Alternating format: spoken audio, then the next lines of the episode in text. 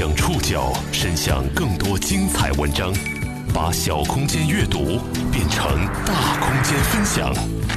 报刊选读，把小空间阅读变成大空间分享。欢迎各位收听今天的报刊选读，我是宋宇。今天为大家选读的文章摘自《新京报》，将和大家一起来了解诈骗村的冒充军人生意。不久前，河南上蔡县公安局对一百一十三名上蔡籍冒充军人电信诈骗犯罪的涉案人员进行通缉。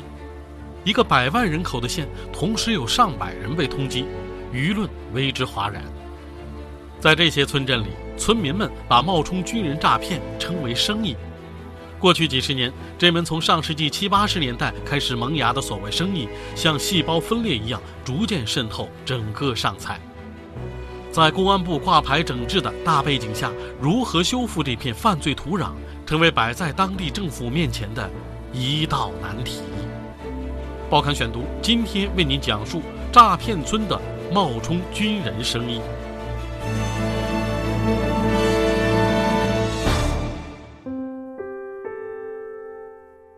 九月二十号这一天，在河南上蔡，太阳很好。孙连河撂下手中活计，拍了拍手上的泥土。他正忙着秋收，院子里铺着金黄的玉米，趁着中午的阳光翻晒翻晒。半个月前，他还蛰伏在郑州市郊的一个窝棚里，过着逃亡的生活。孙连河是河南上蔡县崇礼乡孙庄村人，因为涉嫌冒充军人进行电信诈骗，被警方通缉。今年中秋节前投案自首，现在被取保候审。九月九号，河南省驻马店市上蔡县公安局发布通缉令，对包括孙连河在内的一百一十三名上蔡籍冒充军人电信诈骗犯罪的涉案人员进行通缉。在一百一十三名被通缉人员当中，崇礼乡九十八人，孙连河所在的孙庄村就占了二十五个。一个百万人口的县。同时有上百人被通缉，引发舆论哗然。资料显示，河南上蔡是冒充军人电信诈骗犯罪的始发地和重灾区。近年来，从身着军服冒充军人诈骗，到现在冒充军人电信诈骗，骗子们的手段也在不断的翻新着。在公安部挂牌整治的大背景之下，上蔡县政府背负了巨大的压力。一边是在逃人员陆续归案，另一边呢？又在新填在逃人员，怎么去修复这片犯罪土壤，成为摆在当地政府面前的一道难题。今天的报刊选读，我们就来说说这个村子的生意。在节目中所出现的多位村民的名字是化名。河南上蔡，连续多年上榜国家级贫困县，崇礼乡更是处于三不管地带。贫穷再加上法治环境差，让诈骗的幽灵在上世纪七十年代初就开始滋生。报刊选读继续播出诈骗村的冒充军人生意。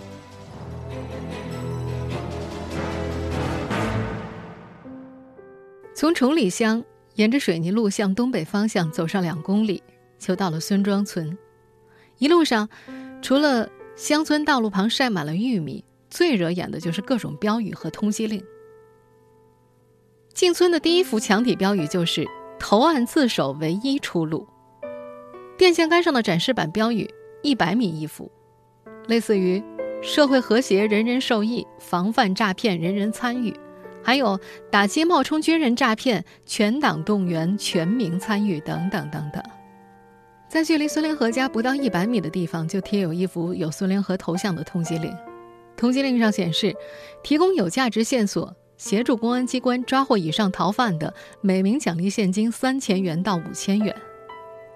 崇礼乡党委的一名领导透露，崇礼乡所刷的反诈骗标语超过了五千条。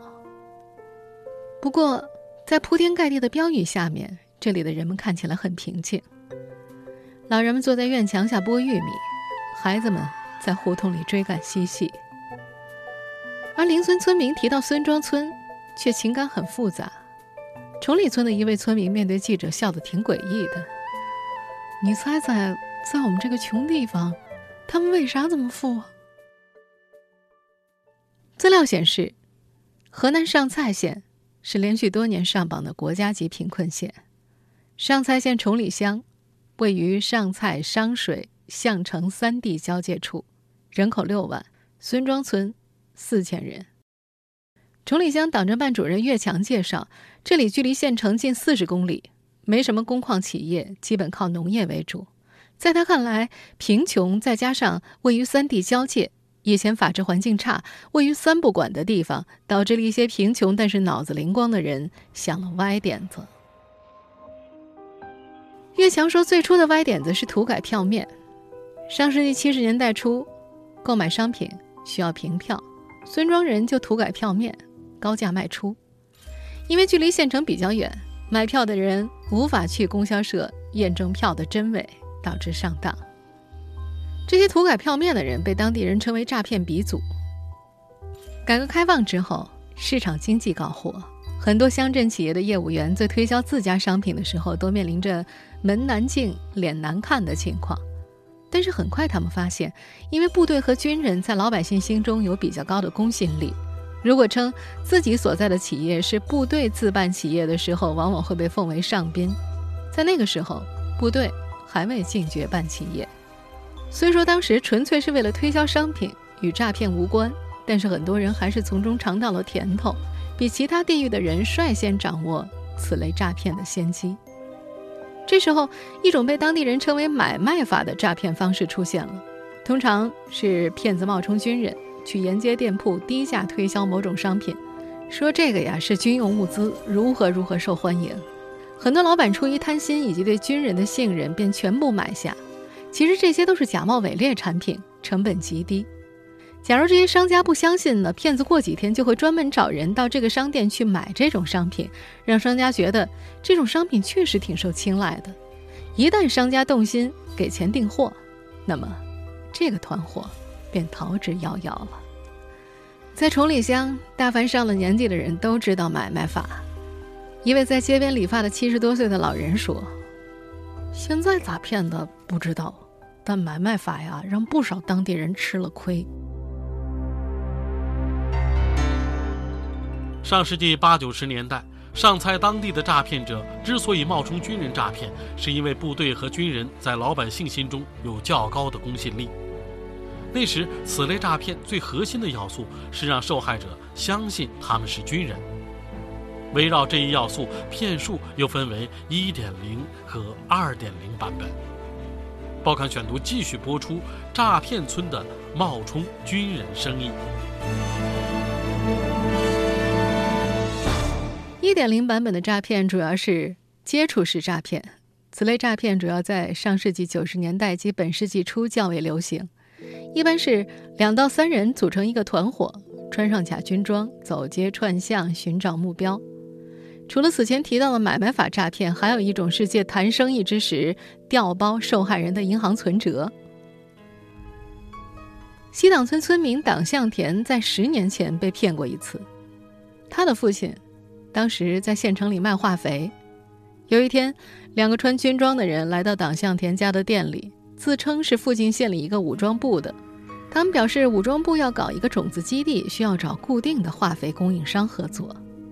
党向田父子热情地接待了这两个穿军装的人，还在县里最好的饭店请他们吃饭。饭桌上，两人说要看看党向田家的资金实力，要求党向田的父亲去银行办一张存折，在银行卡上存不低于三万块钱，以显示现金流充足。第二天，这两个人和党向田的父亲一同去了一家银行。党向田的父亲办了张存折，为了显示自己的资金实力，存了五万块钱。当天，两个人就和党向田的父亲签了合同。不过，签完合同之后，这两名所谓的军人就再也没露面了。党向田的父亲事后去取存折上的钱，发现钱不见了。崇礼乡党政办主任岳强说：“这就是假冒军人诈骗最初的诈骗形式。当时电信不发达，骗子穿着军装骗取信任。”在受害人办存折的同时，骗子拿着提前复制的受害人假身份证也办了一张存折，在受害人不注意的时候调换了存折。一般来说，受害人是不会留意到存折的编号的。党清华现在是一位出租车司机，不过在十年前，他曾经是冒充军人诈骗团伙中的一员，官至少校呢。因为党清华当过兵，熟悉部队的情况，所以就被团伙安排成领导出外行骗。党清华说，在那种趁被骗者不备调换其存折诈骗的骗局当中，他的任务是冒充军队领导和被骗者聊天，聊军队的事情，转移被骗者的注意力。其同伙拿着已经复制好的假身份证去办理同一家银行的存折。不过到了最近几年，电信越来越发达。骗子不用穿军装，在家里打电话冒充军人诈骗，成本越来越低，骗子的骗术也升级到了两点零版本。一位当地的办案民警说：“通过电信诈骗，也被叫做非接触式诈骗。这类诈骗形成于最近几年，有两到三人组成一个团伙，扮演不同的角色，通过电话冒充军人，一般是先给受害人打电话。”说自己是消防队的或者武警部队的，有工程要承包，或者需要订一批军用物资。受害人同意之后，就让受害人帮忙向另一商户买另一种物资。受害人应承之后，另一商户就表示需要先付一笔定金。这个时候，骗子就委托受害人先帮忙支付一定的定金。受害人急于做成生意，就帮骗子付了定金。而这另一个商户其实就是骗子的同伙。上述那位办案民警说：“由于此类诈骗无需抛头露面，也不需要走街串巷，骗子务农诈骗两不误，甚至出现一边在田间劳作，一边接打电话诈骗的情节。”孙庄村的孙强法就曾经涉入冒充军人电信诈骗案件。孙强法说：“他没有军装，他在团伙里的角色是取款，他甚至不知道自己处于哪个级别。”河南当地平舆县警方在今年三月份破获了一起冒充军人诈骗案，四个嫌疑人都是上蔡县崇礼籍人。办案民警去他们家搜查的时候，还发现了几套老式的军装，不过那些军装都压箱底儿了，现在他们可以说是现代化了，根本就不见人。关于诈骗重灾区孙庄村，在上蔡本地有很多传说。那里的村民衣着光鲜，出入有轿车，比乡镇居民看起来更像城里人。在孙庄冒充军人诈骗是一门生意。报刊选读继续播出：诈骗村的冒充军人生意。站在田埂上远远的望过去，孙庄村像个棋盘，方方正正的坐落在田野间。村民住房大多是两层楼房。规划整齐，院落森严。村里的年轻人衣着光鲜，看起来比崇礼乡镇的居民更像是城里人。偶尔有车辆出入，大多是二十万左右的新车。关于孙庄村，在上蔡本地有很多传说。在一位出租车司机的描述里，那里的人一人一辆车，每家每户都能够拿出千把万的。在孙庄村内部。人们把冒充军人诈骗叫做生意。孙庄村的村支书孙艳群承认，孙庄村的一些人确实做生意发了。没有人能说得清楚，孙庄的诈骗犯罪是由谁开始的。孙艳群说：“看到别人发了财，有些人心里不平衡，就想干这个嘞。”他认为这是一个思想基础。有个诈骗犯罪前科的孙强法说：“最初的时候，一般是两三个关系好的亲戚或者朋友结成一个团伙，外人很难参与进来。但时间久了，因为分钱不均，这个团伙就闹崩了，解散了。团伙当中的两三个人分家，开始各自单干，组成一个新的团伙。而组新团伙就需要拉新的合作伙伴，吸引新人进来。他比喻说，这个就像是细胞分裂一样。”崇礼乡西党村一位七十多岁的村民说：“上世纪七十年代，骗子们都在上蔡以及附近地区行骗，大伙儿都上过当，才知道崇礼有这么一群人，崇礼的名声也就渐渐这么传开了。”当地平舆县公安局刑侦大队副队长李武松介绍，冒充军人诈骗时，来自上蔡的骗子已经走出了驻马店，发展到现在的冒充军人电信诈骗，这些人已经骗到了全国各地了。以他们所破获的冒充军人诈骗案件来看，骗子们流窜作案，哪里管得松了，就到哪儿去骗。在孙庄村里，提起冒充军人诈骗的话题，人表现得讳莫如深。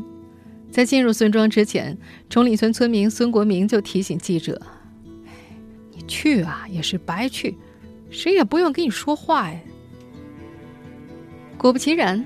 记者在孙庄村打听一名网上通缉人员的家庭住址时，一位村民说：“这不是孙庄村，孙庄村距离这里还有十几里呢。”崇礼乡党政办主任岳强也有着同样的经历，刚去的时候门儿都找不到，就算你问对面的邻居，也不会告诉你。孙庄村村民孙连和说：“其实，在本村，谁都知道村里谁干啥，都听说过。你想啊。”没有正当的职业，房子盖得又高又豪华，有的好车还买了不止一辆，这一猜就知道了。私下里，村民自己也讨论谁家的生意做得大。但是对外人，他们绝对不谈。村民们各有各的顾虑，干这个事儿的怕断了财路，绝对不会提起这个话题；不干这个的也不会提，怕在村里得罪人。随着冒充军人诈骗愈演愈烈，上蔡县这个国家级贫困县又蒙上了一层阴影。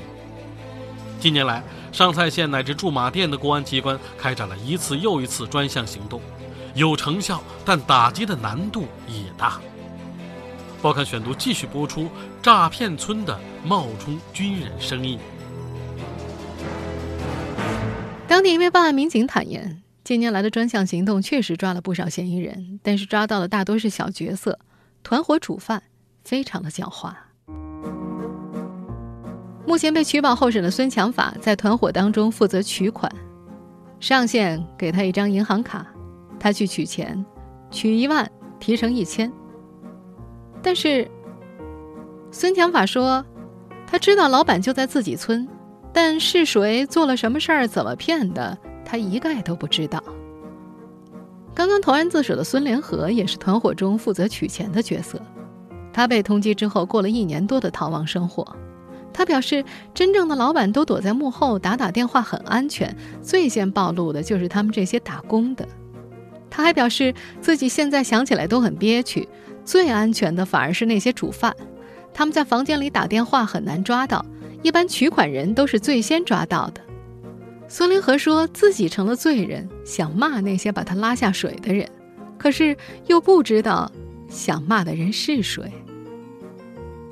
一位民警也说，有一些取款的甚至都没有办法当做同案犯来处理，因为这些取款人会说他们就是帮忙取钱的，不知道钱是骗来的。另外，诈骗案件会涉及到电信、银行各个部门，公安机关争取一些部门配合很是费力。河南平舆县公安局刑侦大队中队长刘峰说：“在协调当中，这就增加了办案的成本，包括时间成本。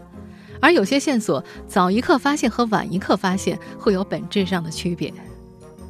还有一个重要原因就是犯罪成本太低了。”被取保候审的孙强法说：“对于他们这些做生意的人来说，他们也会算一个账，比方说作案十起骗了五十万。”最后被抓到了，报案的受害人却只有一起，另外九起都没有报案。从最后的量刑来看，这个生意是划算的。蹲两年挣个四五十万，干什么能比这个划算呢？河南上蔡县官方在二零一二年的一份通报材料当中提到了冒充军人诈骗犯罪打击难的问题。原因包括涉案地的公安机关打击冒充军人诈骗犯罪存在失之于宽、失之于软的现象，犯罪分子受到打击处理之后稍有收敛，但是风头过后就像毒瘾发作一样重走错路，继续作案，以便捞回损失。另外，对于这类案件的打击力度小，一些案发地的公安机关在抓住现行嫌疑人之后，只要交钱退赃，就一保了之，案件就不再往下运行了。相比伤害案件，此类案件对立面窄，再加上嫌疑人大多是流窜作案，异地办案的成本非常高。案发地的公安机关一般在发了协查之后，如果没有成熟的破案条件，就不再深究了。孙庄村的村支书孙愿琴说：“他认识个受害人，在南方一个省被骗了五万，去派出所报案，派出所告诉他：‘你给我们五万块的办案经费啊。’一位民警也坦言，犯罪成本很低，很多人出来之后会再犯。今年三月份，河南平舆县公安局就破获了一起冒充军人诈骗案件，四名嫌疑人原籍都是崇礼乡人，其中两个人有诈骗前科，还有就是。”受害人的不配合。平舆县公安局刑侦大队中队长刘峰说，在查明案件之后，他们会联系受害人来补笔录，有些受害人是拒绝的，甚至他们在联系受害人的时候，有些受害人接到电话就大骂：“骗子，又冒充警察来骗。”然后受害人就挂掉电话，再怎么联系也不接电话了。这让警方很是无奈。没有受害人，检察院就无法提起公诉啊，这就便宜了骗子了。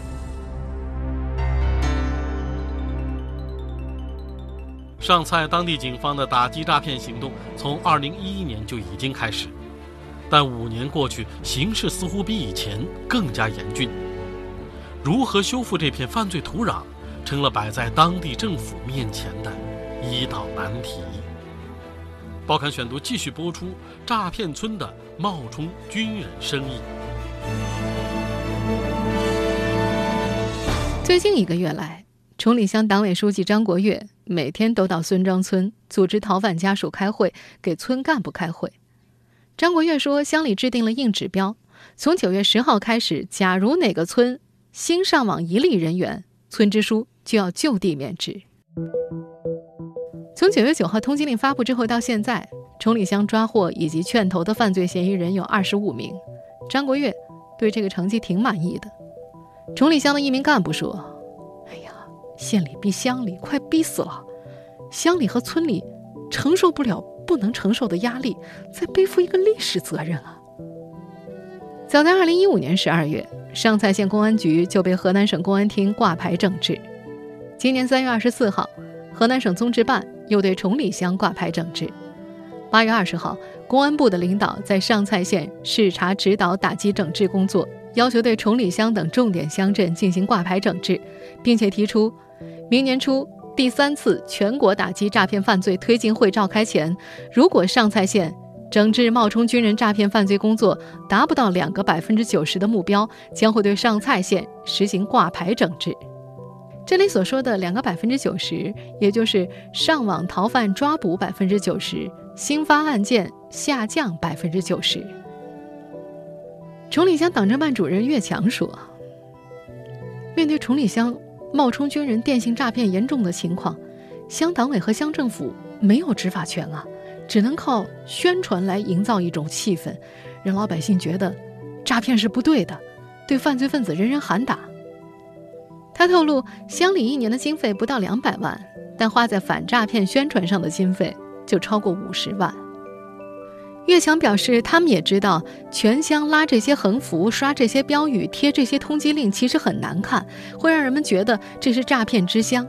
但是他们自揭伤疤，就是为了要赶快甩掉这个帽子。孙庄村的村支书孙艳群则不放弃每一次接近逃犯家属的机会。他自言火候要把握好，去多了别人烦，去少了怕没效果。根据2012年上蔡县官方的一份通报资料显示，2011年上蔡县公安局就曾经掀起过一次清网行动，上蔡籍诈骗类网上逃犯由原来的一百一十三名下降到了二十七名，冒充军人诈骗网上逃犯由原来的五十五名下降到了九名。而五年之后的通缉令，网上逃犯依然是一百一十三名。孙艳群觉得，形势比以前更严峻了。村里正在服刑和服过刑的人员已经超过了五十人。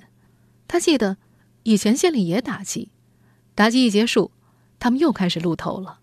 据他所知，村里有些没被网上通缉的，最近两个月都停手了。但是，这次风头一过呢？在孙庄村的村口，立着一块石碑，上面刻着“扶贫开发整体推进村”。崇礼乡党政办主任岳强说：“为了治理孙庄村的局面，崇礼乡把今年唯一的扶贫推进村的指标给了孙庄村。